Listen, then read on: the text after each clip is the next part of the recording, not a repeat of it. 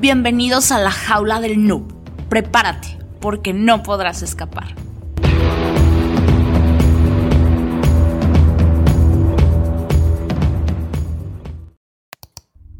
Hola, ¿qué tal? Nuevamente, bienvenidos a la jaula del noob, una edición más. Es el 3 de febrero y pues por aquí están todos muy felices de querer compartir noticias de hacking y ciberseguridad. Un saludo a todos los que están por aquí. Hola, ¿qué tal? Soy de Bugsec y bienvenidos a este nuevo episodio de La Jaula del Noob. Muchísimas gracias por estar aquí, compañeros, y a ustedes, estimada audiencia, por escucharnos. Hola muchachos, ¿cómo van? Mr. Ruth les saluda. Espero que esta pequeña charla que vamos a tener sea de provecho. Muchachos, cualquier duda que tengan, cualquier interrogante, sin miedo, Aquí no hay preguntas tontas, sí, simplemente estamos aquí para ayudarles. Aprovechen esta, esta pequeña ventana. Saludos con todos. Y bien, pues aquí se pueden ir presentando todos. Ahora sí que siéntanse libres de ir tomando la palabra y se pueden presentar brevemente alguna eh, punto de interés. Pueden también, eh, algunas veces estamos platicando de ciertas notas eh, que han salido a lo largo de la semana eh, hackeos, intrusiones y algunos tienen pues algunos eh, temas o tips importantes que opinar. Entonces, pues, ¿cómo están? Nuevamente, saludos a todos los noobs.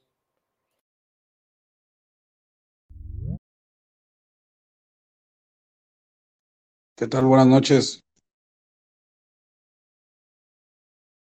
Yo me llamo David Alejandro.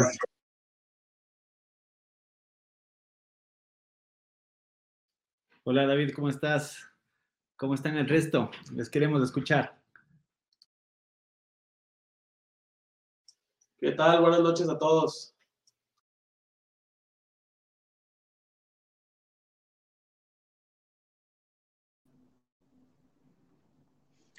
¿Qué tal? Buenas noches. Soy OAK y este y pues apenas estoy entrando en este mundo de, de ciberseguridad de hacking, pero estoy muy interesado en, en aprender.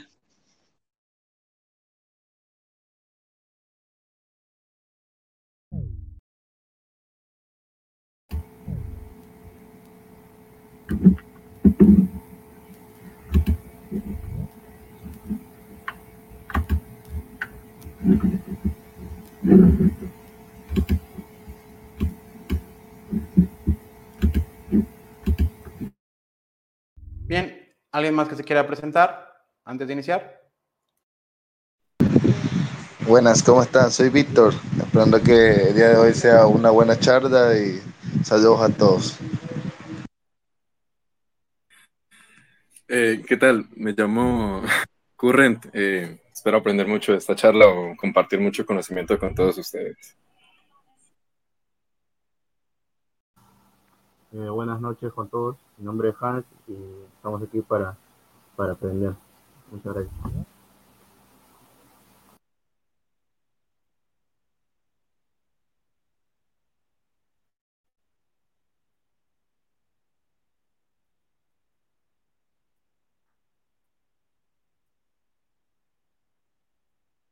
Bien, ¿quieres empezar, Debu, con algún tema? Eh, pues sí, claro, este, quiero empezar con el tema de OSINT en la Deep Web. Y he puesto este temilla porque pienso que hay personas que se lo preguntan. Es bien sabido que la Deep Web pues es mucho más complicado dar con la información de algún usuario, pero en verdad es tan complicado. Pues mi respuesta a esta pregunta es que claro que es posible teniendo ciertas herramientas sofisticadas para eso, y yo conozco algunas herramientas open source, pero obviamente existen herramientas de ciberinteligencia que son de gran ayuda para eso y, y obviamente te dan mayor información que las herramientas open source. Y estas herramientas open source pues se pueden encontrar incluso en la distro de, de CSI Linux o en GitHub. Igual un día de estos les comparto algunas herramientas de estas en mi página de Facebook y en los grupos. Bien, en este tema de lo de la Deep Web y buscar información, eh, pues yo creo que ya las investigaciones SUSINT contemplan al 100% eh, lo que es la búsqueda en la Deep Web. O sea, si no estás buscando en ya sean pastes, o sea, lo que la gente va como que copiando y pegando como si fuera un clipboard en internet, en sitios que pues a veces no se indexan, no son como tal redes sociales, pero que hay copia de información y sobre todo también por los leaks. Últimamente eh, los grupos de ransomware que atacan pues liberan la información posteriormente en la deep web, entonces estar checando que pues no estés en las filtraciones ya es como una parte básica. Eh, por otro lado, en la Deep Web, el problema también que existe es que el fraude bancario o el hecho de que se vendan las tarjetas o la clonación y todo este tipo de situaciones que quizá parece que afectan y únicamente a los cuentavientes o que los carders y los bankers no tienen que ver en esta convección de sacar información, pero pues muchas veces también te están exponiendo, ¿no? O sea, si alguien tiene tu tarjeta, pues obviamente sabe quizá tu dirección. Eh, los datos también bancarios a veces llevan pues full de datos. Ha habido una, eh, como muchas bases de datos que ya están en Internet. También los aeropuertos, a veces no necesariamente es como que hackeen eh, las bases de datos, pero hace poquito resultó que el aeropuerto de Colombia y de Perú fueron afectados y también como estas identificaciones, licencias, documentos personales, obviamente los empleados. Entonces, eh, sí es posible que tu información ande en la Deep Web o que estés en alguna base de datos que alguna persona podría llegar a hackear o comprar. A veces no es como tanto hackear, más bien es un tráfico de información o la reventa de las mismas. Eh, herramientas para estar buscando, yo me he dado cuenta ahora que funcionan más como si fueran especies de APIs o servicios. Hay algunos servicios como de Threat Intelligence o Threat Hunting o sitios donde realmente pues tú escarbas información muy directa como el teléfono de una persona, eh, la dirección de una persona y, la gran mayoría están hechos para sobreinvestigar o hacer correlación de información ya más al área de networking, o sea, los servidores, nombres de dominio, eh, direcciones IPs. Eh, y pues si ya te está apuntando que está en una base de datos maliciosa o, te está brincando en una de estas APIs, eh, lo más seguro es que sea fidedigna la información. Mm, ¿Qué otro tipo de datos de interés podrías llegar a encontrar en la Deep Web? Pues realmente hasta donde te los estén comprando, ¿no? No sé a quién le haya tocado por ahí la, no directamente quizá en la Deep Web, pero sí en Willik o checar que su correo ha sido eh, pauneado o que lo han hackeado y que pues ya no es la contraseña actual, pero tú bien sabes que sí, o sea, que sí le pusiste algo así y que el dato ya anda por ahí eh, en Internet. Hay muchas personas que luego no cambian esto, ¿no? Entonces sigues reciclando y pues también te sigues llevando el error.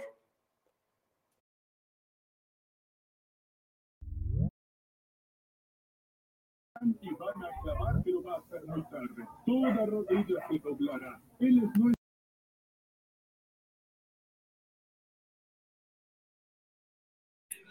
¿En qué parte de, de, como tal, como dice Héctor, o sea, en el punto de hacer como extracción de datos o que es más bien un tráfico, en ese caso ya no sería más bien tanto un hacking, sino sería más bien como insiders en, dentro de las compañías o dentro de las empresas que venden ese tipo de datos?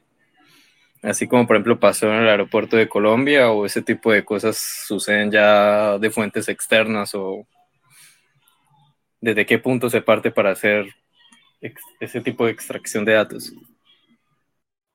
Creo yo que hoy en día eh, están extorsionando y ofreciendo esquemas de participación en ransomware. Eh, definitivamente, pues, y sobre todo si sabes un poquito de seguridad informática, no te vas a poner a la parte del ransomware porque eso está penadísimo y muy perseguido. Pero pues hay gente que no le va a importar, ¿sabes? O sea, dice, pues necesito el dinero o igual ya soy un criminal, o sea, igual ya estoy haciendo scamming o estoy hackeando WhatsApp o estafando a la gente diciéndoles que les voy a a robar sus Facebooks o sus Twitter. O sea, creo que ya hay muchas personas que sí, aunque parezca extraño para algunos de nosotros, eh, incluso esto lo vemos nosotros porque estamos en, en campañas activas contra los scammers y todo esto, pero sí hay gente que puede llegar a tener cinco o seis páginas y estar viviendo como tal de fraudear, robar en internet. O sea, tú no lo ves así, pero ellos se sienten los grandes hackers, las grandes personalidades que están haciendo todo esto. Ahora, pues imagina, o sea, quizá eh, la mayoría de las personas no puedan ser como tal precisamente crackers o hackers, pero todos trabajamos en alguna empresa, como tú bien lo mencionas, que es donde se rompe y tiene que ver directamente con los insiders. Entonces, si tú trabajas en el área de sistemas, en una empresa importante, y por lo menos aquí en el chat debe de haber unas cinco o seis personas que trabajen en empresas de tecnología importantes, eh, ellos optan por romperte, o sea, por sobornarte, eh, hacer atractivo el hecho de que, eh, oye, no te quieres ganar unos dos o tres bitcoins. Aparte juegan mucho con esto del, del valor del bitcoin, ¿no? O sea, si, una, si un ciberdelincuente le dices, te voy a dar 10, 20 mil pesos, algo que quizá podamos entender en moneda nacional, pues dices, no, por eso no me arriesgo.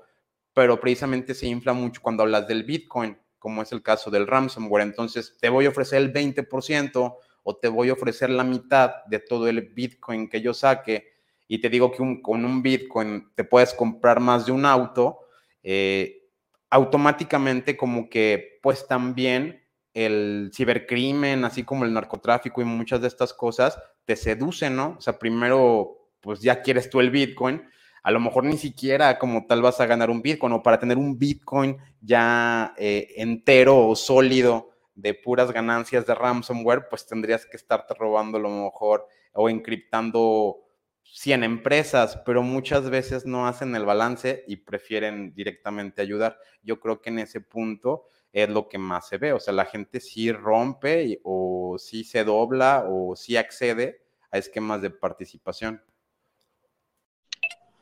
Sí, pues puede ser un insider que se haya vendido con los cibercriminales para, por ejemplo, meter un pendrive en alguna máquina y de esta manera, pues realizar una infección con un spyware o pues un ransomware. De esta manera también pues trabajan los grupos de ransomware, no solo infectan a la empresa haciendo un buen phishing o aplicando otras técnicas. Eh, creo que, bueno, veíamos la conversación. ¿Cómo están todos? Mr. Nobody por acá. Este, justo ahorita que comentan esta, esta cuestión de, los insider threats, es, muy interesante la verdad porque pues sí es todo un mar de, de gente maliciosa haciendo ese tipo de cosas, ¿no? Pero ahora que me ha tocado como estar de este lado como, como emulando, siendo, siendo sombrero negro, este, pues me ha tocado comprar incluso accesos a, compañías que tú dices, no, pues ¿cómo, cómo se les va a meter un, este, un insider, ¿no? ¿Cómo alguien va a estar exponiendo los datos de esta empresa? Y de verdad no tienes la cantidad, no de la cantidad de información que hay sobre las empresas, o que se llaman fingerprints, que básicamente ya te están vendiendo el asiento adentro de la empresa para que hagas lo que quieras. Entonces, pues cualquier actor de ransomware ve y dice, ah, pues ¿sabes qué? esta compañía sí me, sí me conviene porque pues ve, está ganando tantos millones, entonces a eso le podemos clavar bien un ransomware. Entonces, pues, básicamente vienen como ya el acceso a, a la empresa directamente. Eso es algo muy, muy, pues, parece fabuloso y todo, pero pues sí, la verdad es que es, es caro. Me hace un, un poquito de, de dinero generando este tipo de, bueno, comprando este tipo de accesos Sí son caros, pero sí los hay de cualquier empresa, de verdad.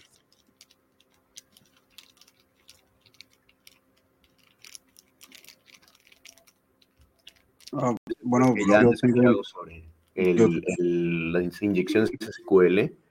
Eh, también es una práctica muy común. Eh, sigue habiendo muchos sitios vulnerables a, inyecciones SQL usando librerías desactualizadas.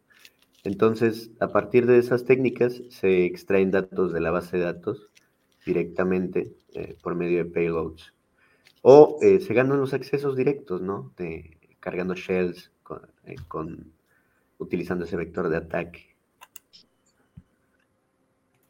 Sí, en esta parte creo que lo que menciona es bien interesante esto último. por ahí comentó Mr. Novari algo, o sea, donde pues la gente de repente pone accesos realmente sensibles. Si te llegan a poner shells, hay ciertos foros, cada vez están, pues no sé si ustedes coincidan conmigo, pero sí está como erosionando eh, un cierto, o sea, digamos que otra vez está volviendo a, meter más al underground o se está empezando a volver más privado ciertos accesos.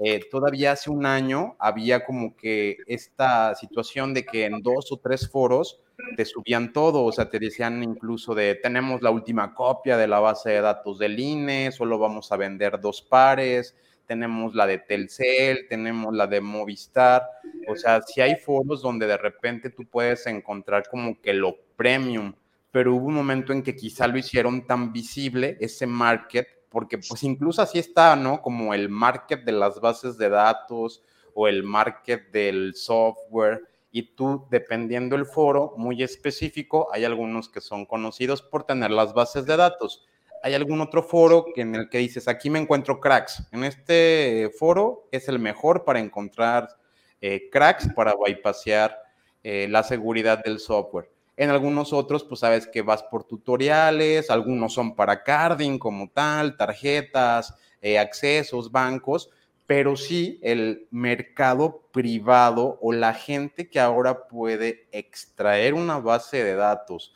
ponerla ahora sí que a la venta, ya no empiezan a ser conocidos. El mercado está totalmente abierto. O sea, puede haber un hacker turco que se meta y dumpee una base de datos de un sitio de China y la venda.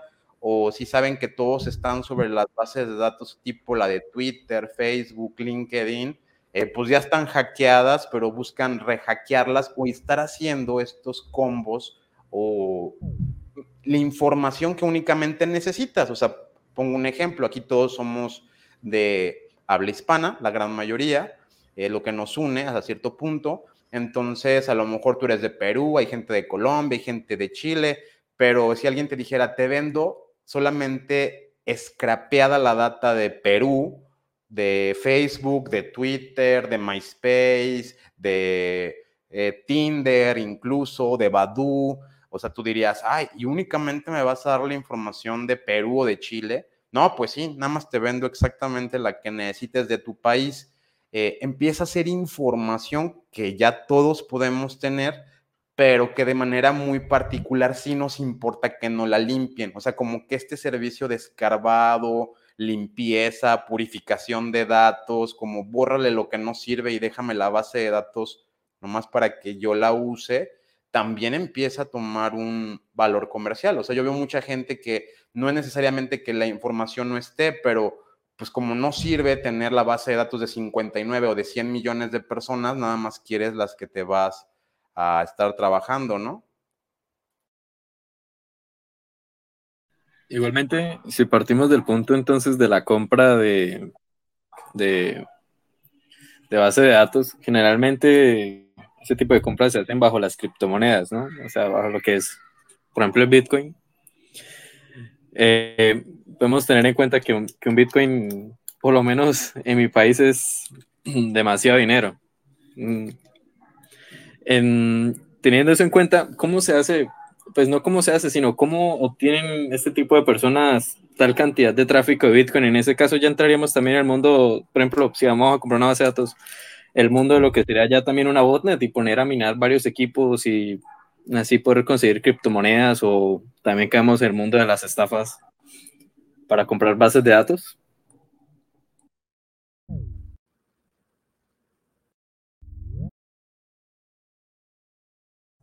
No necesariamente, ahora sí que puedes utilizar incluso tus aplicaciones que utilizas regularmente. El punto quizás ahí sería qué tan sensible es la información que estás comprando, qué, qué tan vital o qué tanto daño se puede hacer con ella o planeas hacer con ella.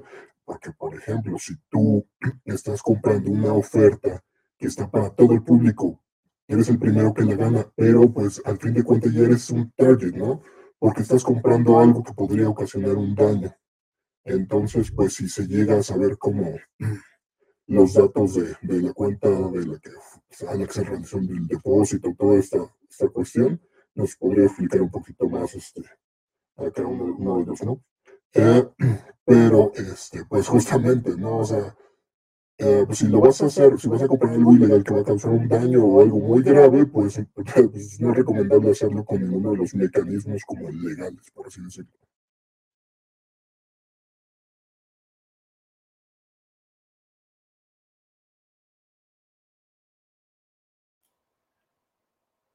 Sí, yo creo que pues pueden usar de, o sea, le mezclan pues, o sea, ya el, el lo que mencionas de cómo le hacen los cibercriminales para tener eh, criptomonedas, pues como son criminales, primero se la roban, ¿eh? No es como que la trabajen ni se pongan a minar, ni les interese un plan Ponzi, ni nada de eso.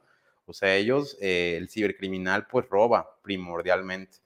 O sea, agarra, eh, utilizan mucho lo que son stealers. Ya ni siquiera les están llamando como tal troyanos ni rats. Más bien son aplicaciones que como tal van a ir a robarte eh, todo lo que tú copies de, Bitcoin. O sea, hacen diferentes formas. Pongo un ejemplo de cómo funcionan algunos stealers. O sea, tú están como monitoreando todo lo que mandas al portapapeles para sustituirlo por otra cartera. Eso está bien interesante porque, por ejemplo, yo he hecho muchos pagos con Atomic Wallet, que es una cartera que yo utilizo, y generalmente eh, yo copio eh, ya de la, o sea, de algún lado agarro, copio la dirección a la que voy a mandar dinero. Eh, ahora imagínate que cuando la pegas ya te la sustituyó. Yo pues me la sé de memoria, al menos sé cómo empieza y cómo terminan algunas direcciones, siempre me fijo en eso, precisamente porque necesito hacer verificación visual eh, de a dónde estoy enviando el dinero. Pero la mayoría de las personas dicen, pues yo copio y pego, o sea, como que no entienden que hay mucho, mucho truco, mucho problema, mucho malware. Entonces, simplemente le diste pegar, pero pues ya te pegó la otra dirección del cibercriminal y estás mandando el Bitcoin a otro lado. Esto lo hacen muchísimo, por ejemplo. Y la otra, eh, creo, creo que para eso nos puede explicar un poco más Luis. Acaba de haber, por ejemplo, hasta un ataque reciente en donde se volvieron a robar dinero. O sea, hay muchos exchangers y muchas eh, plataformas que obviamente manejan cantidades exorbitantes de dinero eh, a nivel de Bitcoin, criptodivisas y todo esto, y a veces la seguridad no es la mejor, eh, les meten un gol y resulta que se llevan 100 millones de un golpe. El último que se llevaron, no recuerdo bien, pero de esa parte pues creo que nos puedes explicar más, eh, pero fueron 130, ¿no? Algo así, o sea, sí se fueron mm, varios milloncitos los que fueron en, en desvío. Sí, justo fueron como 300 millones de dólares. Es el segundo hackeo más grande de la historia del DeFi. Precisamente eh, lo que atacaron fue un sistema de verificación de identidad em, del, del bridge de Wormhole. El bridge de Wormhole es como un, un, software que te permite convertir de Solana o de la cadena de bloques Solana tokens hacia la cadena de bloques de Ethereum.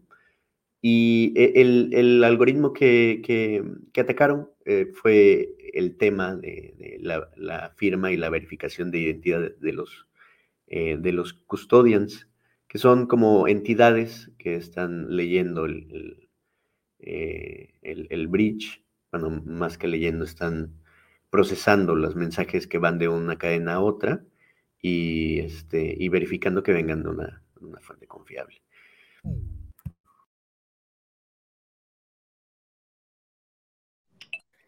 Por aquí nos ha preguntado el usuario Soles que, pues, cuánto vale la información de una persona. Pues voy a dar mi opinión, que yo pienso que el precio puede variar, ya que una persona malintencionada le podría pagar a alguien con conocimientos eh, avanzados para investigar, este, pues, a la persona. digo que el precio puede variar porque depende mucho de qué tan protegido estés en Internet. Y si tú tienes conocimientos sobre OSIN, aunque sean básicos, podría complicar la obtención de tu información. En cambio, una persona que es descuidada y pone su nombre completo en redes sociales, su número de teléfono, pone en sus historias en dónde, en dónde se encuentra cada cierto tiempo, pues facilitaría muchísimo la investigación. Es más, si el objetivo es demasiado descuidado, ni siquiera necesitas pagarle a un investigador para obtener la información.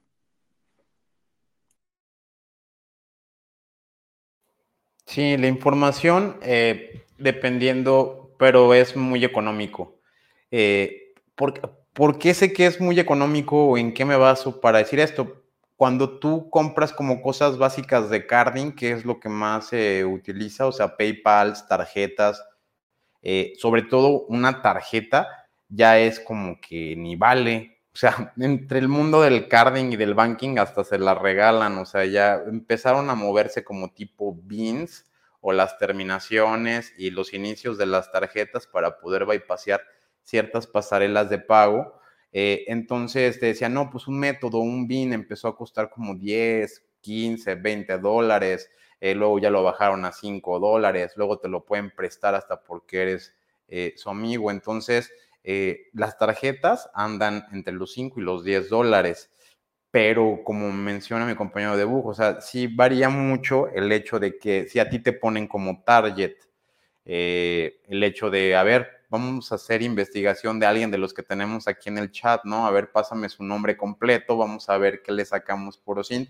Si es simplemente como un ejercicio en el que estás recopilando información, vamos a llamarle así como con, yo lo veo así por la parte del trabajo, o sea, como donde el factor tiempo eh, es ilimitado. O sea, cuando alguien te monta una investigación, a lo mejor ya no lo van a hacer por 10, 15 minutos o hasta que se acabe la reunión. Ya es como que un objetivo permanente. Más bien tiene que ver con eso, o sea, que hay personas que te pueden llegar a poner una cierta marca personal.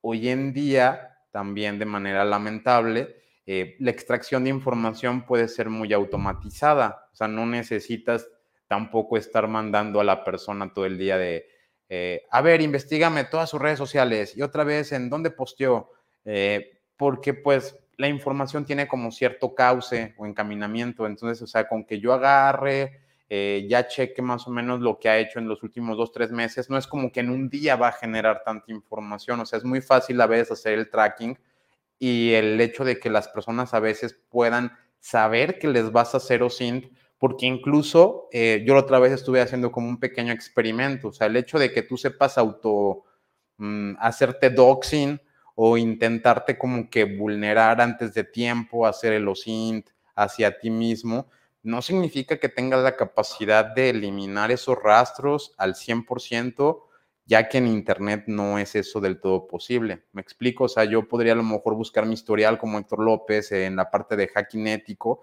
y algunas cosas que no quiero, pues ahí van a estar, o sea, van a estar inmutables, mis primeras cuentas de usuario, incluso a lo mejor algunos nicks que nadie sabe, pero que yo sé que use, eh, que los usé en el pasado, o sea, hay mucha información que pues no desaparece. O sea, la gente ya no la conoce, pero no es tan fácil borrar las huellas.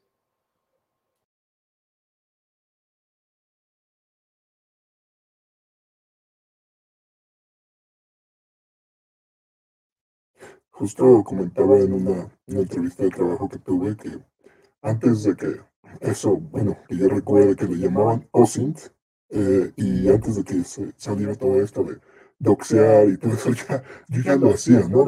era como que algo que, que siempre me gustaba como, como hacer, más que todo como ayudar, ¿no? De repente la gente, oye, es que fíjate que me andan hablando de este número, fíjate que me andan Em, diciendo estas cosas, fíjate que me estafaron y todo esto. Y pues antes había muchos recursos que ahora ya son de paga. Creo que este de Google, ¿no? Sus videos sacó, por ejemplo, People. Era muy buen recurso para, para buscar números, ¿no? Buscabas un número y no te aparecía la, persona, hasta luego el correo electrónico. O sea, de verdad había una, una cantidad de información muy grande para tú poder hacer investigaciones pues a, donde quisieras, de, de, lo que quisieras, ¿no? Correo electrónico, número telefónico, nombre de usuario, había muchísimos recursos y pues todos eran gratuitos, estaban disponibles, simplemente tenías que crear las cuentas y eso era todo. Y si después de eso te metías a Maltego y empezabas a conectar las APIs y hacer las transformaciones, no, pues te quedaban unas investigaciones de, de locos, ¿no? Porque todas las ramas acerca de una sola persona, ¿no? Cómo estaba conectado con empresas, con personas, con números de teléfono, con cuentas. O sea, e-, era, era muy, muy padre hacer como todo eso, ¿no? Ahora pues las fuentes se están cerrando y empiezan a cobrar, entonces pues esa capacidad de hacerlo como tan rápido, tan, tan grande, pues se va, se va cortando justamente por el tema de que las empresas ahora necesitan monetizar, ¿no? Ya viste que el servicio es bueno, pues ahora págame.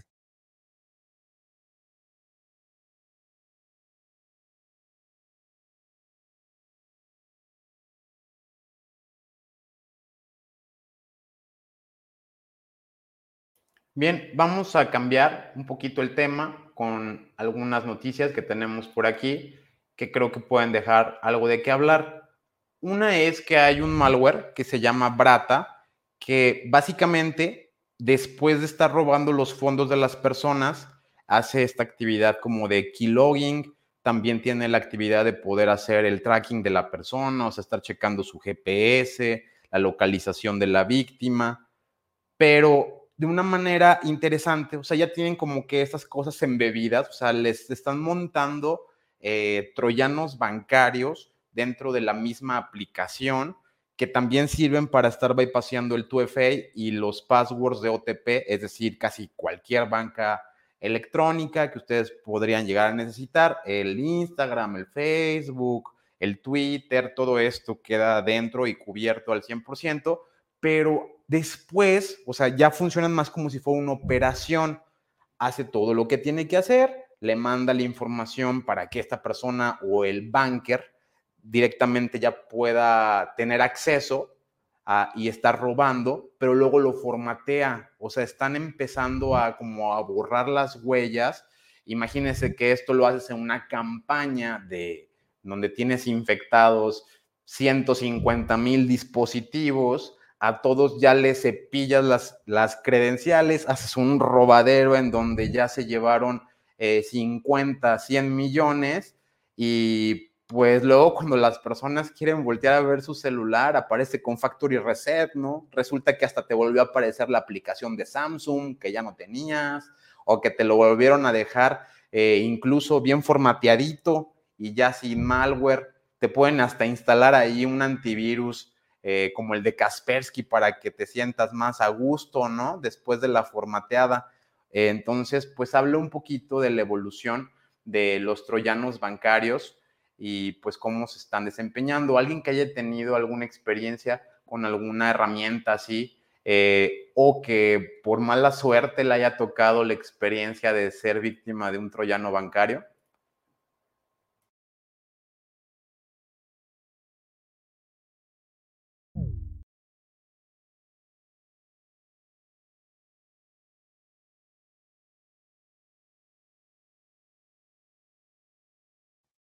No, pues creo que ahora los noobs andan, andan muy penosos.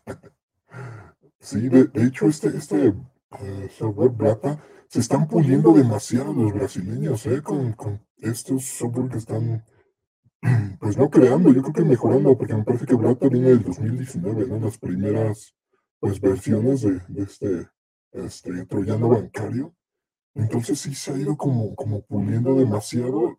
Eh, pues esta cuestión de, pues, los, las bandas cibercriminales que monetizan, de verdad es como de, no no, yo creo que no, estos no son los clásicos que vemos con carros, viajes y todo lujo, no, son los que contratan a mejores especialistas para seguirse puliendo, para seguir siendo mejores, para seguir haciendo lo que hacen y hacerlo mejor. Entonces yo creo que ya no son criminales tontos, ¿no? De los que se delatan con con su casa, con sus carros, con esto. No, yo son, son criminales muy inteligentes. Yo diría que incluso hasta buenos especialistas en lo que están haciendo. Que pues es el cibercrimen, pero son muy buenos especialistas.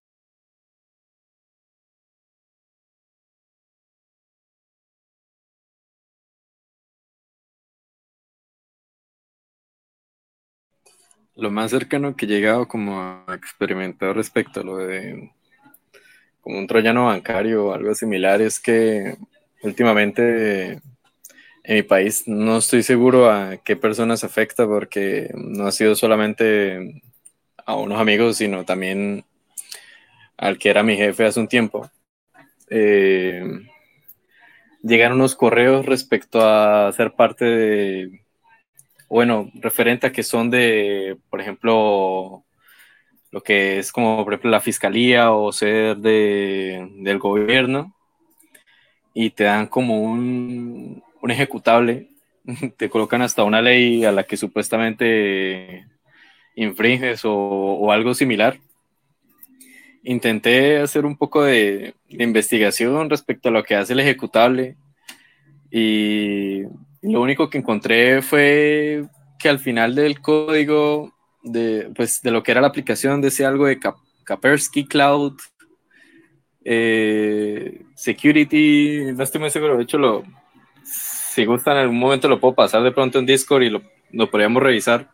Pero eso es a lo mejor lo más cercano que he llegado como a, experimentar. No, no lo he podido solucionar porque no, no sabría cómo mitigar ese tipo de daños, pero sí eh, lo he vivido con personas que no se relacionan de absolutamente nada hasta donde yo sé y les ha llegado el, el mismo problema. Tampoco sé qué tipo de ejecución tiene. De hecho, en una ocasión creé una, un computador, una máquina virtual para ejecutarlo.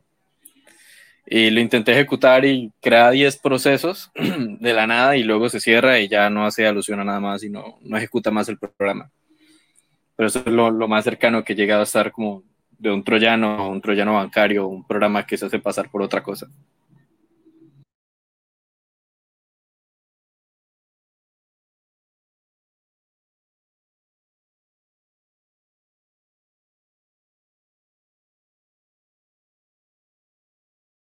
Bien, ¿algo más que quieran agregar de este tema de los troyanos bancarios?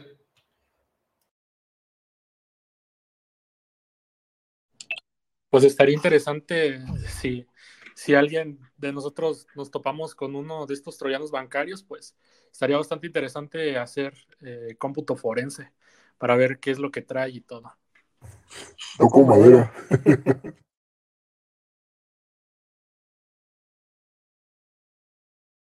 Bien, dentro de una nota que también me ha llamado mucho la atención es el hecho de un bug que encontraron en WordPress pero que el asunto es que ya llevaba más de un millón de instalaciones. Eh, entonces, el problema todo empezó con un addon, se llaman de addons for Elementor. Realmente son cerca de más de 80 elementos y extensiones que pues están siendo infectadas. Uno de los problemas que puede hacer este bug es que obviamente puede hacer como que interactuar con los archivos locales, los archivos del sistema donde está directamente alojado y puede hacer un CAT o puede visualizar la información que está en etc diagonal passwd, o sea, donde están los usuarios y las contraseñas generalmente en Unix. Esto puede derivar en que las personas hagan un RC o Remote Command Execution, en donde básicamente pueden estar pues, sacando los usuarios y las contraseñas y todo esto. Eh, pues muchos temas y plugins resultaron ser afectados por todo ese tipo de situación. Y en pocas palabras, pues tener un poco de cuidado con lo que te estás instalando en tu sitio. WordPress, sé que cientos de personas lo usan. De hecho, mucha gente me ha dicho, oye, ¿y por qué no usas WordPress? O, le, siento que hay demasiada fe alrededor de, eh, pues este content manager que desde mi punto de vista y siempre que yo tengo uso de razón, lo he visto sufrir por muchos problemas de que ya se hackearon el WordPress. Yo de hecho ese fue el principal motivo de no ponerlo en un sitio eh, que es tan atacado como el que tenemos en la organización fue porque el content manager siempre tiene exploits, eh, salen por lo menos uno por semana, hay veces que te llueve, o sea, he estado viendo las últimas en ExploitDB que tienen que ver con WordPress y al menos 5, 6 o 7 bugs le han sacado en las últimas dos semanas, o sea, es muy, muy atacado, es muy masivo, pero yo no lo considero, pero para nada seguro. Ahora, pues, ¿qué opinan de esto? Porque sé que más de uno le han dicho, pues, instálate un WordPress o ha ido a alguna empresa y nos toca ver esto eh, pues lamentable, ¿no? Lamentable que estos content managers sigan siendo tan populares, pero tan vulnerables. ¿Qué opinan al respecto?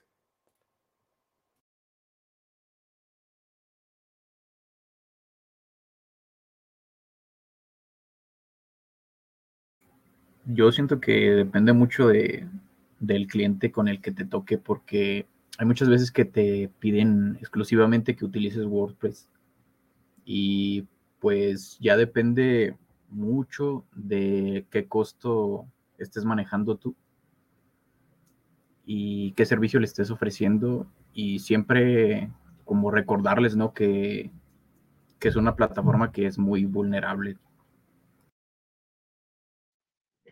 Bueno, aquí hay que tomar en cuenta otros puntos también, aparte de lo que bien comentan. Eh, por una parte, pues, o sea, sabemos que el sistema como tal de WordPress es vulnerable, tiene varios fallos y hoy en día, pues, es el que más está siendo explotado. Pero aquí entra la pregunta también, ¿qué es lo que hacemos para poder mitigar esta parte o de cierta manera poder remediar los problemas que se, que se están presentando? Yo sé que todas las personas, pues, no, no tienen los conocimientos necesarios, pero eh, algo se debe hacer, ¿no? Para poder al menos combatir o reducir al menos esta brecha de seguridad que existe. Como siempre bien comento, no es necesario solamente coger, desplegar una herramienta y listo y vaya a funcionar. Hay que meterle un poquito más de cabeza, ver de qué forma se puede hacer un tipo de hardening como tal y de esta manera pues asegurar un poquito más los sistemas como, como tal.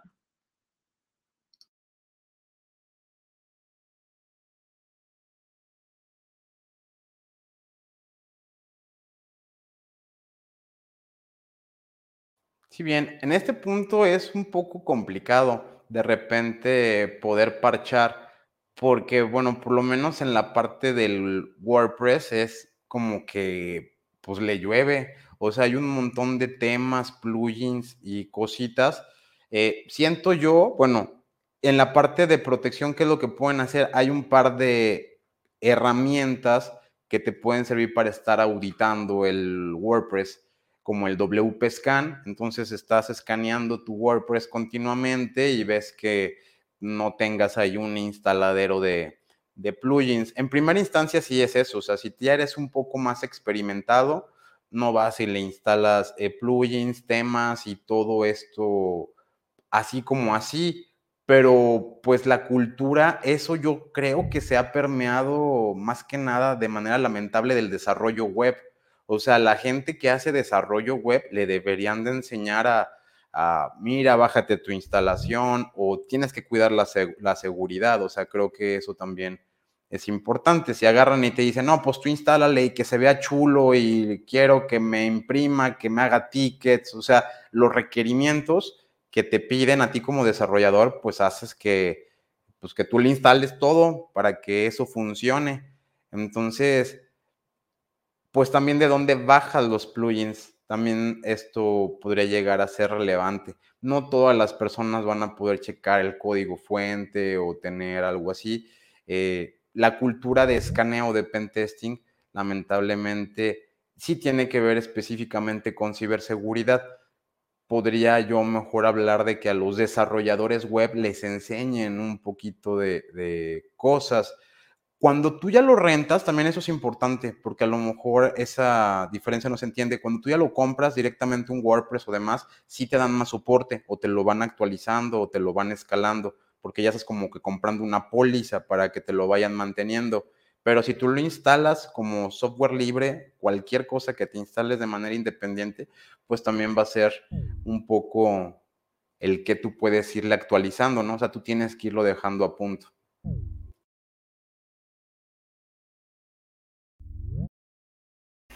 Que, hola, ¿me escuchan? Sí, Paul, buenas noches. ¿Cómo andan? ¿Todo bien? Es correcto lo que decís, justamente tenemos la mala costumbre, bueno, uno, muchos, muchos desarrolladores, ahora con, hay mucha facilidad en el tema de hacer los despliegues de, los de los templates, lamentablemente todos lo quieren free, tanto como plugins, tanto como template y demás, ¿no? Entonces, por eso que hay muchos desarrolladores que prácticamente lo que hacen, que lo hacen en template, les puedo nombrar uno que es muy interesante, eh, que, te, que, vale la pena pagar, porque no, eh, si, ustedes miden, si se dedican al, al tema de, desarrollo web, que en realidad ya, no, ya creo que ya no es ni desarrollo web, es un ensamblaje básicamente, como lo hace Elementor cada vez está más fácil. Tomar en cuenta temas de seguridad, hay plugins que sí vale la pena pagarlo hay templates que sí vale la pena pagarlo, como por ejemplo el tema de los parches. También hay tips donde vos puedes básicamente agarrar y desactivar, por ejemplo, los comentarios. Si no vas a usar comentarios, desactivarlo. Si no vas a tener este para un, por ejemplo, muchos quieren tener, porque se ve bonito en el, en el, en se ve bonito la parte de, de un formulario, vos también los formularios tenés que usar el CAPTCHA. muchos no usan el captcha, son, o sea, son, son tips muy, son detalles muy este, tal vez irrelevantes, pero son muy importantes en el momento de levantar un sitio, ¿no? Y obviamente siempre de la mano de los, de los cuando estás creando tu usuario, no usar el admin, siempre tener otro tipo de, de, de cambiar un poquito, no jugar un poco con las contraseñas, eh, estar al tanto de las actualizaciones, ¿no? que siempre que yo veo un WordPress o quiere migrar una base de datos de un lugar a otro, básicamente lo único que esos WordPress están súper desactualizados, porque quieren apretar los dos, los dos botones que son los dos más cómodos para poner actualizar WordPress, siguiente, enter, nada más, como instalando un Windows, ¿no? Entonces yo creo que ahora el tema de la seguridad por el WordPress, si es que quieren usar WordPress, eh, yo los invito a que eh, utilicen, por ejemplo, Bridge, que es de Envato Market, no por hablar de una marca, pero hay muchas, como el mismo Elemento, el Divi, todas en la parte de pago, el piercing no es tan caro y vale la pena si es que se dedican a ello. ¿no? Y informarse un poco más sobre cómo es que funciona el ensamblaje mismo y los plugins, porque plugins hay, hay, hay, hay por montones, ¿no? Y siempre revisar los links, siempre revisar los sitios de donde se lo descargan, no porque lo usa uno u otro. Incluso pueden usar, este, si ustedes observan que el mismo Chrome tiene este, muchos add-ons que, que los pueden ayudar a, a, darse cuenta qué tipo de plugin usan diferentes tipos de sitios. Si ustedes ven, por ejemplo, el Weblizer, que es, una, es un aplicativo, es un add-on que tiene Chrome, que le dice básicamente de qué está hecho un sitio. Por lo menos le habla un poquito de lo que es el framework, el, el, algunos front scripts, los widgets, los, los CDN, los tipos de pago, que se usa la, el Google Analytics, etcétera, etcétera, ¿no? O si eh, las librerías de JavaScript, si es un servidor Apache y qué sé yo. Entonces, yo lo invito también que hay que informarse un poco más, no que ahora he visto que muchos, no los llamo desarrolladores, los llamo ensambladores de sitios, que solamente agarran, descargan el WordPress, lo suben a un sitio o pagan directamente el, como están terciarizando, no deberían hacerlo, siempre tienen que decir a su cliente que ese sitio tiene que estar protegido, porque yo he visto muchos desarrolladores o ensambladores o este, terceradores de, de, sitios que lo único que hacen es básicamente levantan el sitio, meten un WordPress, usan el mismo template en todos los clientes, modifican unas cuantas, este, como son ensambladores, modifican los, los, los sitios, la, la, las ubicaciones y no veo nada, nada, pero nada de, de que pueda protegerlo adelante, digamos, ¿no? Entonces sí hay que tomar en cuenta varias cosas en los momentos, ¿no? De, de poder utilizar WordPress. Por eso hay muchas variantes, ¿no? y este, todo este, eh, informarse, informarse cada vez, informarse un poco más. Sin duda, los desarrolladores tienen que pues saber de ciberseguridad porque luego si le ponen muchos plugins, pues existe gran variedad de exploits para, para WordPress en ExploitDB. Y pues por aquí el usuario DAPXLR8 nos pregunta de, de qué manera más factible para poder hacer una transacción limpia y que el Bitcoin deja pequeños rastros, pues los cibercriminales utilizan mucho STP. Incluso para esto del Bitcoin hay herramientas para realizar rastreo, por ejemplo, CyberTrace, que es una herramienta de inteligencia de criptomonedas y análisis de blockchain, y pues este plugin se puede utilizar con la herramienta de, de Maltego. Sí, en esta parte eh, puedo agregar porque está interesante la pregunta, bueno, así como, ¿cómo lo hace la transacción limpia? Sí entiendo a qué parte se refieren. El cómo, pues, evitan que precisamente los estén rastreando y demás. Eh, voy a hablar de algo que es un poco como medio gris, pero que muchas personas lo conocen, que son los famosos mixers. Voy a hablar también de un poco de la economía que existe en el Bitcoin, en la Deep Web, porque yo he visto, bueno, de hecho algo muy atractivo cuando recién empiezas a tener tus primeros bitcoins o empiezas a tener así como que eh, ya 100, 200 dólares en bitcoin, dices, ay, pues cómo hago que esos 200 dólares se conviertan en 300 o 400 dólares. Eh, es una moneda que tiende por esta... Eh, como que amplitud, o sea, el hecho de pensar que puedes llegar a tener uno y al rato vas a tener dos, o al rato vas a tener tres, o sea, tampoco es como que se reproduzcan como si estos fueran conejos, ¿no? A veces la gente malentiende mucho lo que es que una criptodivisa pueda llegar a tener eh, una inflación de un 200, 300%, que es algo que jamás vas a ver eh, incluso ni ninguna eh, divisa, ni así sea la gente que compra de yenes a dólares canadienses y que mueven grandes cantidades de divisas y todo esto, o que se dedican al forex, no están, es imposible realmente que tú puedas quintuplicar o sextuplicar tu dinero.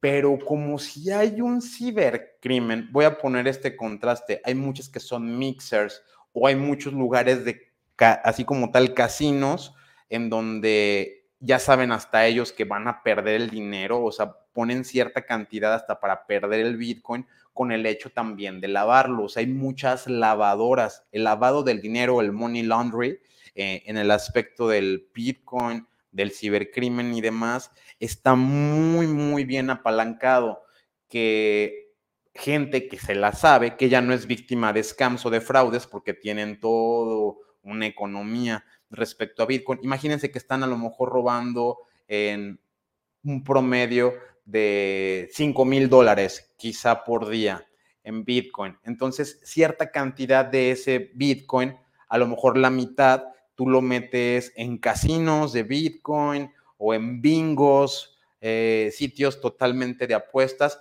y algunos otros los metes en mixers que son lavadoras. Entonces, tú pones el dinero, te cobran como una comisión, pero te dicen que ese Bitcoin antes va a pasar por 5, 6 o 15 cuentas. Obviamente hay mixers más sofisticados, para también manejar el anonimato, que son cuentas que tienen en otros países o en otros lados, y esta trazabilidad de lo que nos comenta de Bug, o sea, que se hace con Malteo, con CipherTrace y todo esto, llega un punto en el que tú le dices, a ver, eh, ¿y esta cuenta qué onda? ¿A dónde llegó el Bitcoin?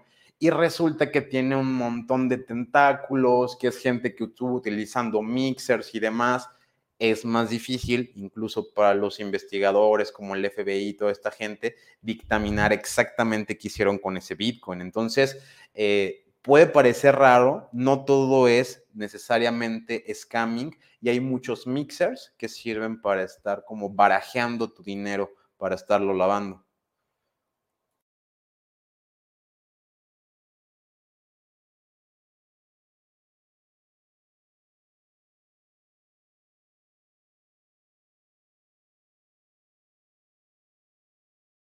Bien, vamos a comentar un poquito el tema que tiene que ver con las inyecciones SQL.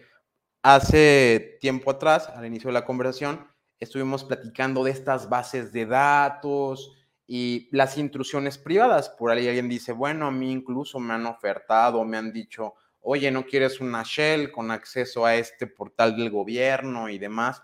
Pero ¿cómo parte o cómo eh, se va rompiendo poco a poco la seguridad web. Muchas veces nosotros tenemos las páginas web, pero esta información no se puede sustentar únicamente en texto plano. Entonces necesitamos bases de datos donde estamos poniendo la información. Estas bases de datos generalmente obedecen al SQL, están hechas ya sea en Oracle, eh, Microsoft SQL, Postgres SQL, MySQL, o sea, hay distintos como formatos o vamos a llamarles formatos, eh, formatos padre o formatos madre, eh, por así decirlo, como los principales. Y a todos estos se les puede hacer como cosas muy comunes. Digamos que SQL o esta forma de mandar queries de manera estructurada, eh, nosotros podemos irlas escribiendo. Voy a poner un ejemplo. Nosotros ponemos select asterisco, significa que seleccionemos todo, y luego ponemos en inglés from all tables, donde le estamos diciendo que de todas las tablas seleccione eh, algo.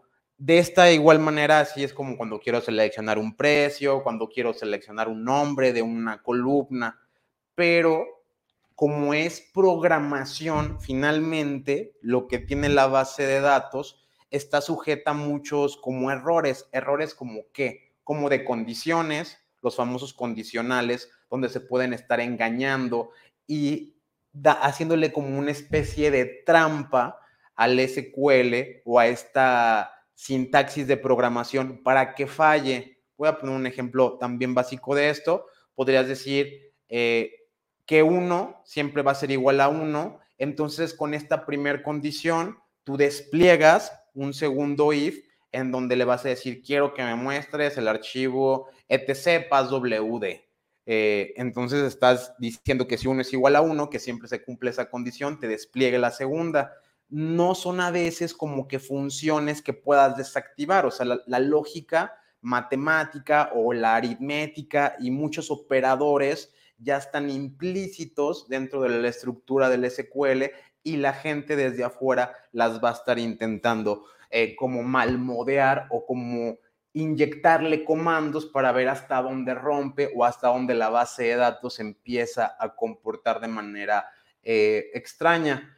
Para no hacerles como que el cuento muy largo de cómo empieza a funcionar esto, cuando alguien identifica una base de datos arriba, utiliza diferentes herramientas, puede ser SQL Map, SQL Ninja, distintas para específicamente tratar de dumpear o jugar con estos errores de programación, hacer algún lookup, eh, desbloquear una tabla, encontrar información que no te debería de desplegar y cuando ya algunas personas pueden llegar a ser más expertas, incluso logran ver cómo dumpear la base de datos, ver que los permisos no están bien seteados y con esto conseguir descargarse la información. Esto es lo que principalmente van a buscar hacer cuando tienen una técnica de SQL injection. También lo pueden hacer para inyectar un parámetro. Ese es otro ejemplo de qué es lo que podrían llegar a hacer. Eh, supongamos que tú generas un nuevo usuario que se llame eh, demo o que se llame prueba y que el password de ese usuario también sea prueba. Entonces estás como inyectando también un usuario. Eh, puedes inyectar una condición, puedes afectar una condición. Hay distintas eh, variables que puedes estar afectando con el fin de extraer más información de una base de datos que no debería. Y esto es el principio que va rompiendo todo lo demás. Cuando alguien se mete y por medio de SQL injection pueden hacer un desfase a un sitio, que es alterar el contenido, ponerles esos mensajitos de error o mandarlo a otra URL para que aparezca ahí un, una cosa fea, una imagen que esté sobrepuesta y que esté alterando el sitio web.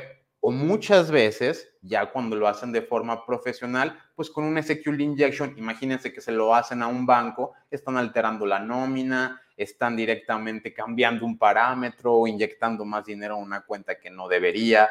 Eh, ya lo que tú quieras llegar a modificar de manera particular puede eh, ser el objetivo que tú necesites.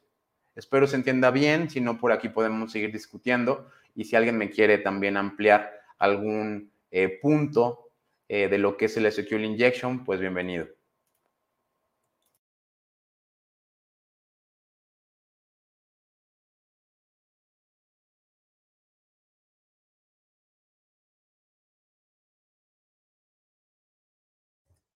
Creo que ya dijiste, pues, básicamente todo Injection. Es la verdad, eh, sigue siendo al día de hoy como uno de los ataques más populares entre los cibercriminales, porque pues básicamente es como de los más fáciles, podría decirse, en el rango de, de poder o tú tener que, que hacer como una intrusión pues llegar como por el lado de la base de datos es un poco más sencillo. Prácticamente llegas directo a la, a la caja fuerte. Ya no tienes que meterte al banco, hacerte pasar por alguien más, no, directamente llegas a la caja fuerte y le pides este, que se abra solita, por favor. Obviamente, pues no es tan sencillo y es con mucho conocimiento y práctica. Mis, mis pininos que tengo hasta ahora de las, las este, inyecciones que he realizado, pues todo en ambientes controlados. Hay, hay, algunos pues, ejercicios bastante, bastante creativos en distintas plataformas para, para ayudarte como a, como a probar, a, educarte. Pero sí, la verdad es que es algo muy interesante que sí recomiendo mucho que empiecen, que empiecen con esto los CK Injection.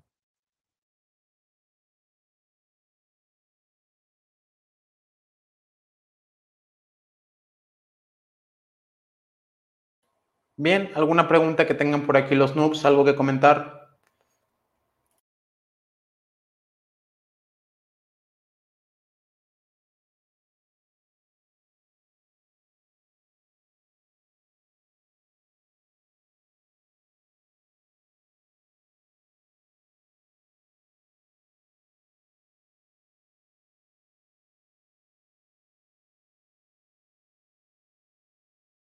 Bien, pues ya casi por terminar, vamos a pasar al tema de pues tips y recomendaciones que quieran dar para la parte de ciberseguridad.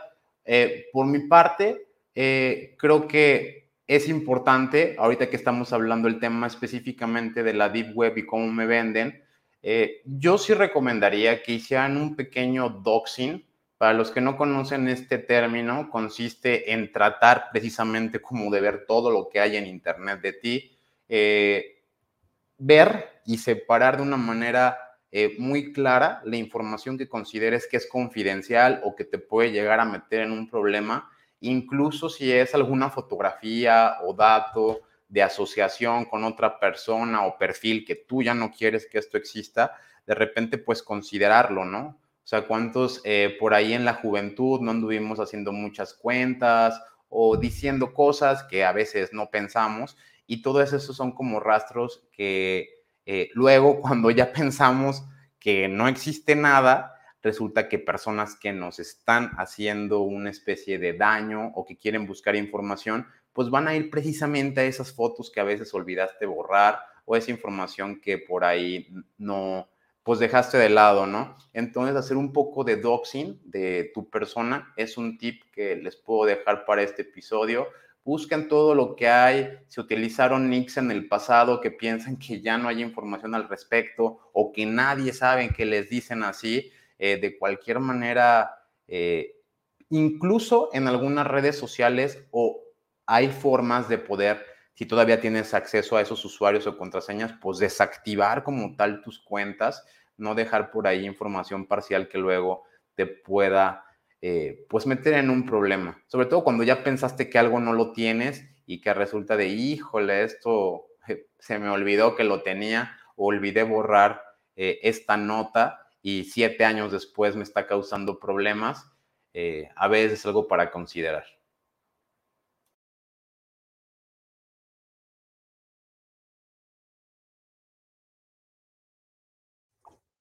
Siguiendo como esa línea de recomendación, yo les diría que si van a entrar como en este mundo de, pues, la ciberseguridad y, toda esta parte, pues les va a tocar estar como, pues no, no, no precisamente un bando, porque a veces no es ni blanco ni negro, es como una mezcla de grises, hay matices extraños, pero pues a veces nuestras acciones podrían no gustarle o no caerle bien o o no agradarle a alguien que va a buscar esta manera de, hacernos este daño. Entonces, pues, si van a mantener como estas figuras, estos, avatares, pues, pues justamente que sean eso, ¿no? Unos avatares, que, no sean estas cosas con las que alguien pueda llegar a, ustedes. Creo que uno de los grandes problemas de los la gente que se dedica al activismo, pues es la cuestión de la vanidad querer sobresalir, querer ser reconocido, querer ser visto. Entonces, ahí es donde falla, porque justamente ahí es donde pega la confidencialidad, ¿no? Por, querer mostrarse, querer denotarse tantito, pues resulta que ya los agarraron. Exacto, como dice Héctor, pues realizar un pequeño doxing de nosotros mismos para pues ver qué información de nosotros hay por ahí en internet. También algo para protegerse que pues funciona muy bien es utilizar distintos nombres o apodos. Eh, por ejemplo, tener un nombre en distinta eh, red social. De esta manera podrían ser pues menos rastreables eh, por personas malintencionadas. Es un tip que les doy. Ah, yo tengo una pregunta. El, ofrecer, ofrecer tus servicios a diferentes compañías, este, obviamente compañías mm, ya con un mayor prestigio y con un mayor sostén, a lo mejor un poco económico, este, se podría decir que se podría obtener el mismo beneficio siendo una persona realmente correcta y ofreciendo tus servicios para para ayudar a estas compañías que a veces son atacadas o, o, que pueden llegar a ser hasta robadas. Es más, este, es más grande el beneficio trabajando por la línea por ese lado o siempre obviamente va a ser mucho más factible a nivel monetario el convertirte en un cibercriminal, que es lo que, pues supongo que el 80% de todos los que tienen o poseen este tipo de conocimientos se van por esa línea por lo mismo? Esa pregunta es bien, bien interesante, porque yo, yo siempre trato de, de responder con otra pregunta, que es, ¿cuál es tu motivación?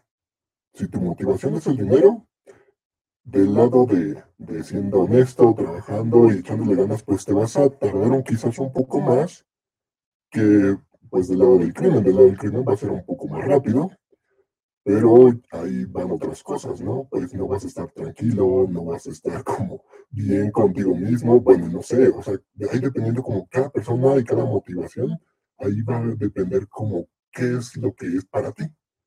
Porque de los dos lados vas a recibir, quizás uno en algunos momentos más o en algunos momentos menos, pero la cuestión también es irle buscando.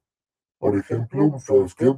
Pues esta compañía sí me deja, pero quiero más, entonces voy a buscar otra que me deje más, entonces voy a invertirle a cursos, voy a invertirle en investigación, voy a invertirle en herramientas, voy a invertirle en esas plataformas, a algo que me enseñe a desarrollar yo mi propia herramienta porque yo quiero ganar. Entonces yo creo que ahí es la motivación que te mueve y sobre lo que te mueve tú puedes desempeñarte para ser el mejor y de ahí en cualquiera de los dos o, o ambos caminos vas a poder sacar una remuneración bastante buena. Pero, por ejemplo, este tipo de, también a, otra cosa que, que, me gustaría saber ustedes que tienen un poco más de experiencia y pues obviamente tienen otro nivel más profesional de, de hacking y de cómo se funcionan todas estas cosas, las compañías en realidad sí llegan a, a saber cuál es el costo de tus conocimientos y cuál es, y cuánto es lo que tú les puedes aportar a ellos para porque obviamente supongo que hay muchas empresas también que no saben, como estaban mencionando este, hace unos, unos este, minutos o un tiempo atrás, este, hay personas que obviamente no saben este, qué es un ciberataque o, o cómo pueden este, robarles directamente. Entonces, estas compañías en realidad sí saben el valor de la información que tú tienes y de los conocimientos como para poderte pagar bien para ello o simplemente sería ir buscando opciones hasta sa saber cuál te beneficiaría más, obviamente monetariamente. A mí me gustaría escuchar la opinión de mis compañeros de grupo LIT antes de yo emitir la mía. Sí tengo una opinión al respecto, pero me gustaría escuchar a Debug y a Pool y a Mr. Root, ya que considero que ellos también han, han pues vivido eh, la ciberseguridad y sobre todo pues les ha tocado estar conmigo en momentos complicados, ellos también te podrían dar esa, esa perspectiva y quizá ahorita al último emito yo mi punto de vista.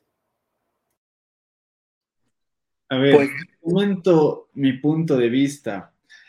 Al menos te hablo desde, desde la parte del hacking ético como tal, ¿no? Eh, al igual que la mayoría de ustedes, pues yo también empecé con pocos conocimientos o nulos, diría yo. Pero a la final lo que uno se consigue pues día tras día y con mucha práctica y con mucha lectura es ir ganando eso que, que tú necesitas. Un poco de más de experiencia, obviamente la oportunidad también laboral ayuda bastante y yo lo que les recomiendo pues es dedíquense y métanse en algo que les gusta.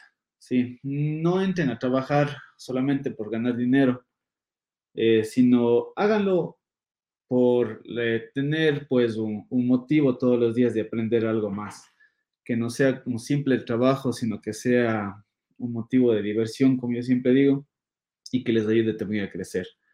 Obviamente esto va de la mano que pasado cierto tiempo, pues tú ya comenzarás a ganar experiencia, comenzarás a ganar más habilidades y obviamente podrás ir creciendo cada vez más.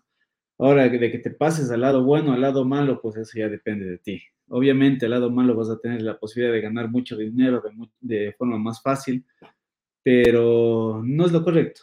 No, tendrías que poderte pensar también a futuro, si vas a estar tranquilo de esa manera, si vas a poder vivir bien. Nadie te dice no lo hagas o hazlo, así depende de tu criterio y tu forma de ver, pues eh, cada uno es libre de, de escoger su camino.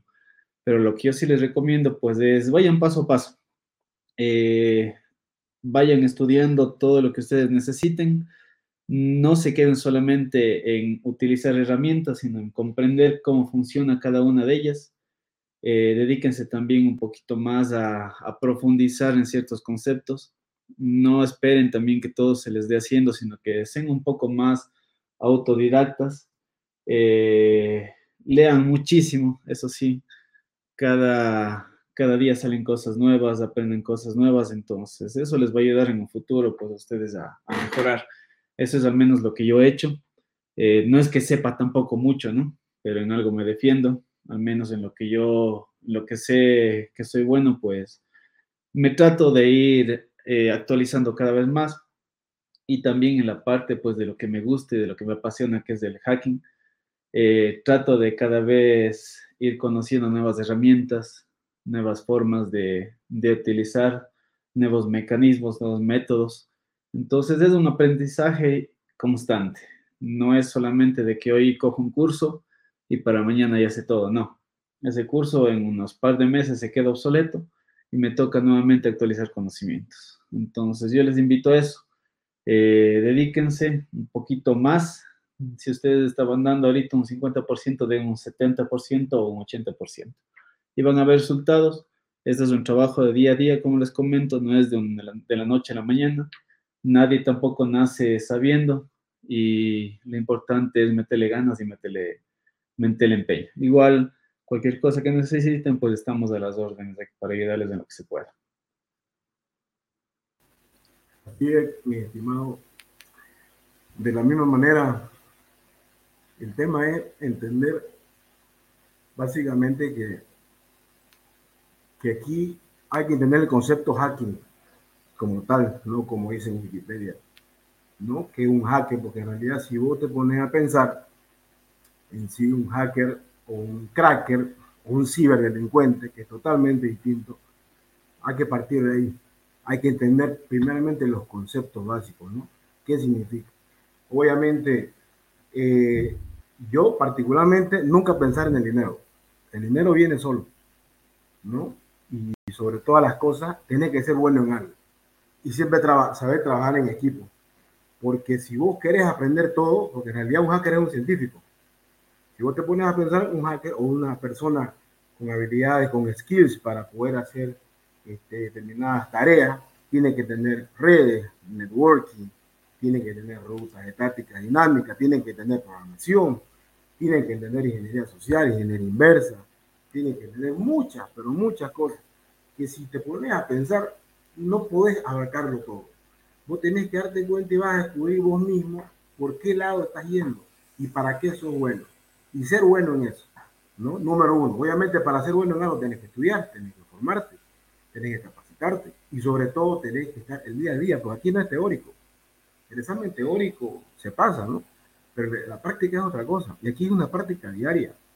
Vos te pones a pensar, o los que están aquí un poco en redes, que han manejado una vez un equipo, no sé, pero cualquier marca así, con Trotit, este, por nombrar algunos, Wikiti, etcétera, sino si un FortiGate, si, si lo dejas de usar una semana, te olvidas por completo. Yo recomiendo siempre tener una wiki del paso 1, paso 2, paso 3, ¿no? Hasta para crear una ruta estática, decirle a un router que reconozca al otro, en la parte de redes, en programación, en lenguaje, lo mismo. ¿no? Entonces, si vos estás con la práctica todo el tiempo, todo el tiempo, y es como que una pulseta con uno mismo, porque en realidad esto es, es una guerra contra vos mismo, porque vos tener la necesidad de querer dinero, quieres ser bueno, pero no lo vas a hacer este, mirando Netflix o mirando Mr. Robo toda la serie una y otra vez, digamos, ¿no? O sea, tenés que, tenés que poner a la práctica. Y, y, es el día a día, por un lado. Y por otro lado, tu motivación. ¿Cuál tiene que ser tu motivación? Para mí, por ejemplo, mi motivación es, son los retos. Eh, si hay algo que hay que hacer y no sé cómo lo voy a hacer, yo sé que lo voy a hacer. No sé cómo, pero lo voy a hacer número uno. Y el tema, cuando uno sabe cómo lo vas a hacer, ¿qué quiere decir? Que tienes que prepararte. Pero el tema también es bueno ponerse fecha. Porque uno dice ya, porque yo, yo, yo entiendo que todos tenemos la costumbre de, vemos algo interesante, sí, sí, sí, sí. vemos algo y nos damos cuenta que nuestro browser tiene creo que más, este, eh, más caché que cualquier, que, que cualquier otro por no decir un, un, concepto muy, muy un poquito fuera de lugar. Pero al final de cuentas no leen nada, no se lee nada y solamente está guardado. ¿no? Y el tema es, si te, vos te das cuenta, cuando vos abrís un navegador y empezás a, leer sobre algo y, y, ves una palabra que no entendés y abrís otra pestaña y abrís otra pestaña y decís, no, ya me cansé, mañana, mañana continúo y tenés 100 mi ventana y después se te cuelga la máquina y chao tu pestaña, ¿no? Entonces tenés que empezar de cero. Entonces yo le recomiendo todos los días un reto. Ponete, o sea, beta corta, diaria, semanal y con fecha y con calendario, ¿no?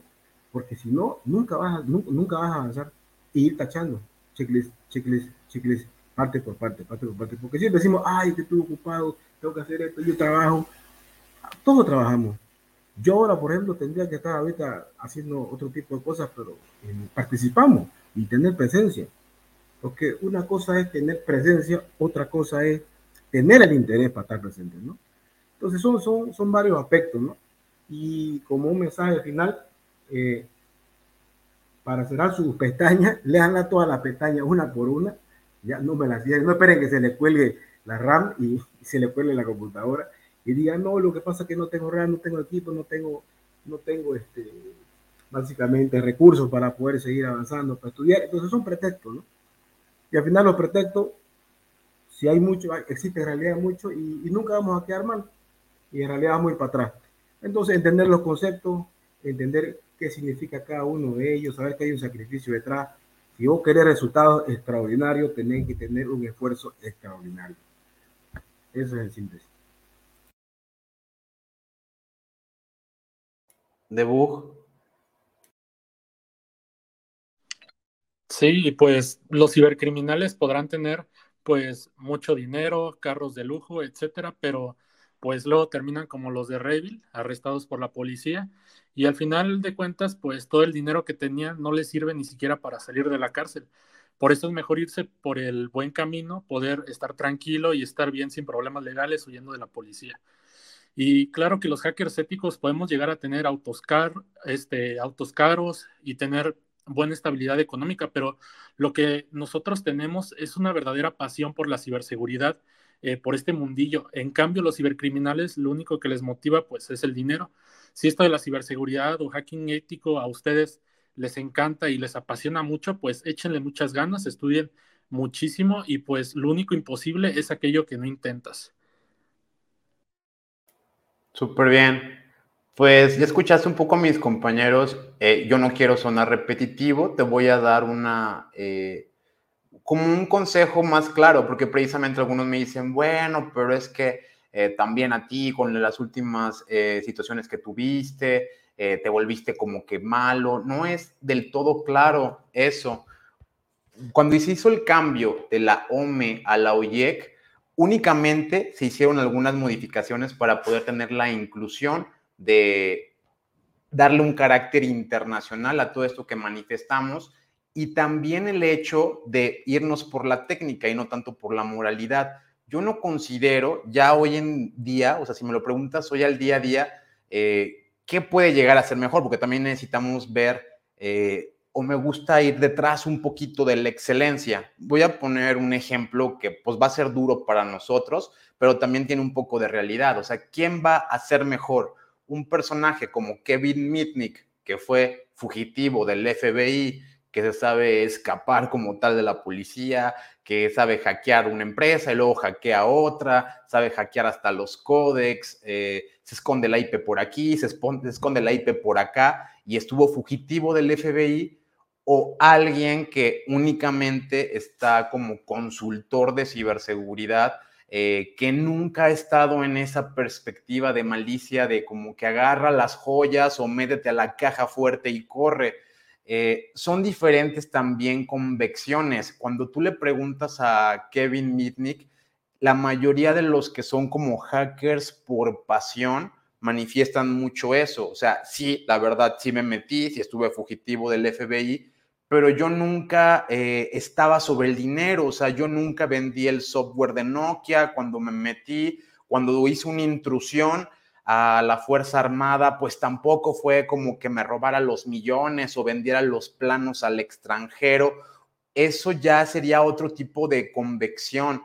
La mayoría de la gente es porque puede lograrlo, o sea, están ahí como para demostrar que lo pueden hacer. Yo tuve alguna vez la fortuna de platicar precisamente con Rafael Núñez, el que hackeó la Fuerza Armada de Estados Unidos, y él porque le decimos, oye, ¿te arrepientes? Alguna vez yo algo ya, ahora sí que al fuego de la conversación, lo que más me interesaba, porque yo aún pues estaba en crecimiento, estaba precisamente como la pregunta que nos acabas de hacer, así como que pues ah, mejor que los expertos me digan si qué conviene más, o me voy del lado bueno o me voy del lado malo.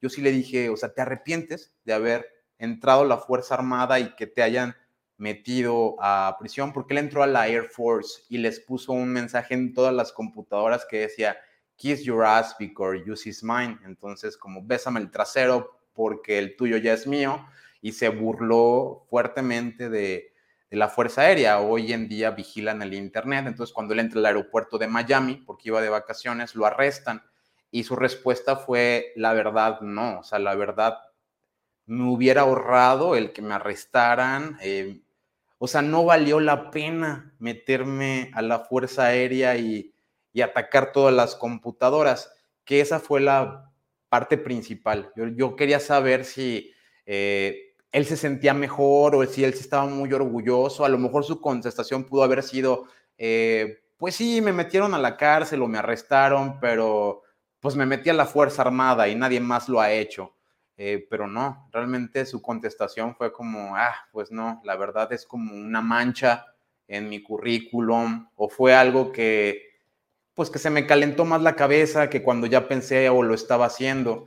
Entonces, para que les dé un poco de perspectiva, creo que si estamos aquí o cuando también vas generando algo, lo que es un black hat, porque algunas veces nos hemos cambiado el sombrero, algunos de nosotros, el black hat es una personalidad un poco más destructiva. Sí, está dentro de todos nosotros. Todos tenemos un pequeño cracker. O sea, si eres hacker, también tu parte cracker por ahí está de repente palpitando, ¿no? No debes de alimentarla demasiado precisamente porque ahí está.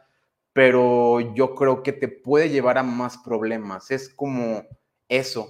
Es como esa, ese diablito o angelito que tienes en tu conciencia y cuando piensas que puedes hacer muchas diabluras o que puedes andar de black hat y que no va a tener consecuencias, creo que es muy fácil patinarte, irte de más y decir, híjole, creo que me pasé o, pues ni para qué quería robarme tanto Bitcoin, ni siquiera era como que me lo pudiera gastar y ahora ya me están buscando de, manera internacional. Eh, creo que a veces es más por el ego, cuando los hackers de nivel caen que dicen, vamos a ver si puedo llegar a lograrlo. Y ya cuando están dentro del problema a veces no saben cómo parar la avalancha. Eso es lo que en mi perspectiva yo pienso, que todos tenemos esos dos muñequitos jugando en nuestra mente y eh, pues si le haces más caso al que está haciendo daño, haciendo maldades, cosas destructivas, pues también en tu vida vas a traer eso. Ah, bueno, pues muchas gracias. Este, yo voy a dar un poco mi, punto de vista sobre todo esto, ya que soy un, poco nuevo, pero yo creo que más que nada si estoy interesándome en esto, no creo, estoy seguro que si estoy interesándome en esto es porque me interesa el saber cómo funcionan los sistemas, el cómo poderlo proteger y pues, y pues claro, a lo mejor también cómo poderlo desproteger. Este, creo que ahorita en la actualidad pues es muy, es muy fácil ya hacer dinero fácil. Yo recuerdo que allá en México tenía amigos que ya empezaban que con los de las CCs, que con los de PayPal y ya eso, ya cualquiera, hasta el mismo Facebook, ¿no? Ya este, decían, hay alguien que me pase su cuenta de Facebook y ya hasta ahí mismo le comentaban la CC y todo, y trata con esa y así. Entonces creo que ahorita por esa parte, pues es muy, ya es un poco fácil hacer más dinero fácil y que cualquiera trate de, pues, de hacerlo. No, y pues claro, obviamente son personas que ni siquiera tienen alguna protección o que a veces ni siquiera saben lo que están haciendo. creo que si a, a mí me, me está interesando más todo esto, no es también tanto sobre el hacking o sobre estar detrás de un Facebook o detrás de estar detrás de una cuenta de, no sé, de WhatsApp o cosas así, sino más el conocimiento como sobre una estructura o una estructura que fue creada por los humanos, que obviamente no tiene nada que ver con nuestra naturaleza. Me gusta la forma de pensar en que puede estar protegida, pero a la vez también tiene, se puede quebrantar y puede haber una, una fractura en ello y que pues obviamente no es perfecto. Yo la verdad pues soy de México y pero pues estoy viviendo en Canadá, entonces a mí no como que no me pasa en realidad por la cabeza el, el, el pensar como pues meterme a hacer cosas ilícitas y todo esto, ya que este es un país que en realidad pues sí le ponen dinero a las a, a sus personal de seguridad de en, en la policía cibernética y todo eso. Este, yo espero poder aprender mucho de ustedes. He estado viendo los cursos, he estado este, viendo los videos, los que ya están grabados, los que se, los que se ha estado dando y pues espero poder aprender mucho y pues les agradezco también el poder dar esta oportunidad y pues espero seguir adelante y pues como ustedes dicen, seguir refrescando el conocimiento y pues ya estoy esperando mi curso ansioso y pues muchas gracias la verdad por todos los conocimientos y que se tomen el tiempo de, podernos explicar todo esto. No, pues la verdad nosotros bien contentos eh, de que podamos abrir más el conocimiento. Eh, nos interesa pues sobre todo ser una buena guía. Creo que esto es algo que honestamente cuando yo estaba precisamente incursionando, eh, era más una situación de que por suerte o sea, vas alejándote de personas malas, te vas acercando a gente buena, siempre hay algo que te va guiando un poquito. A otras personas no les fue tan bien, o sea, sí hubo muchos contrastes. Algunos de los que pues somos hackers desde hace mucho tiempo o nos consideramos que estamos en el camino de aprendizaje a ser hacker desde hace una década, eh, pues hubo mucha gente que se fue por otros caminos y sí hubo resultados diferentes. Entonces, eh, no quiero decirlo con orgullo porque también todos eligen finalmente su camino. Algunos podrán decir, bueno, es que desde mi punto de vista tú eres más tonto porque al menos el que está en prisión eh, se ha subido un Ferrari y tú a lo mejor nunca en tu vida te subes a un Ferrari. Entonces, o, o nunca has tenido un yate para ti solo durante dos meses entonces también quizá es hasta dónde mides eh, tu alcance. Yo eh, me considero muy de la idea de pool. creo que mi concepto de hacker nunca fue voy a robar millones de los bancos desde un inicio. Siempre era más como que a ver cómo le hace Richard Stallman, cómo hicieron Linux, quizá más desarrollar un software. O sea, sí me incliné mucho por la parte técnica y eso definitivamente me salvó porque del otro camino había más glamour, dinero, eh, como que a veces gustos exagerados o experiencias muy, eh, vamos a llamarle, intensas o llamativas. Eh, yo llegué a ver muchos carders en mi juventud cuando yo estaba haciendo mis clases o mis videos y realmente aprendiendo más de Linux y esto, eh, los fines de semana yo tomaba eh, cerveza de barril, por poner un ejemplo, y los demás yo los veía comprar una de champán y comprar una de whisky, comprar otra de champán y una tarjeta, otra tarjeta. Eh, no había tarjetas que se les acabaran eh, rodeadas de mujeres y todo eso, pero pues eso también a veces es una falsedad, o sea, quizá no era lo que eh, a mí me inspiraba. Me inspiraba más poder conocer celebridades, poder hacer comunidades, poder tener proyectos, darle seguimiento y sobre todo cosas que se vayan construyendo. Y definitivamente es algo que sí les puedo decir, o sea, después del resultado, me siento contento. No voy a decir eh, la palabra de me he superado o me siento pleno, siento que ya lo di todo, ya lo logré. Precisamente, pues aquí el camino es trabajar. O sea, necesitas juntar muchas cosas o crecer poco a poco, a lo mejor trabajar durante cinco o seis años y posiblemente te vas a ver en una posición, a lo mejor no te ves nunca en un Ferrari ni te lo sientas, pero también es parte de lo que te mereces. Esa gente que siempre se anda sentando o yendo a lugares que no merece, yo siento que la vida luego los acomoda de una manera más violenta. Yo prefiero irme ganando mi lugar eh, y si cada vez me toca un mejor puesto, pues valorarlo, ¿no? Muchos de los que están aquí tampoco te los puedo como tal enumerar ni decirte, pero de manera personal han crecido, eh, tienen quizá mejor puestos de trabajo y eso les ha representado algo bueno en su vida.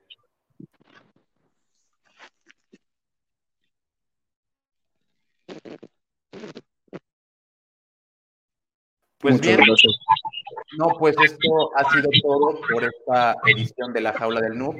Eh, si hay algún otro noob que quiera comentar algo más, lo puede decir antes de que ya nos vayamos a cortes comerciales.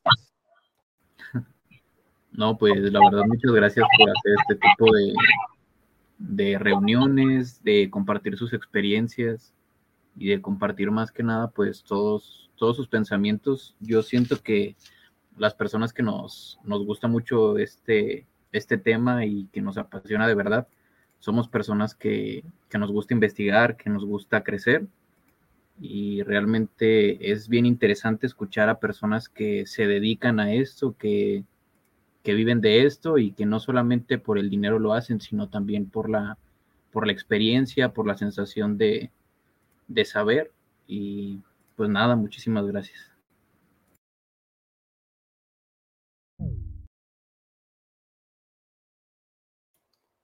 Pues muchas gracias a todos. Ahora sí que me despido. Soy Héctor López. Esto fue La Jaula del Noob. Adiós a todos, Mr. Root, Pool, Debug. Muchísimas gracias a todos. Espero que les haya gustado este nuevo, este nuevo episodio de La Jaula del Noob. Y muchísimas gracias por escucharnos y gracias a los noobs por estar aquí. Un verdadero placer atender sus dudas. Gracias totales, noobs en esta, por participar en esta nueva jaula. Nos vemos hasta la próxima. Gracias a todos. Un saludo. Nos vemos en la próxima. Que pasen bien. Muchas gracias. Hasta luego.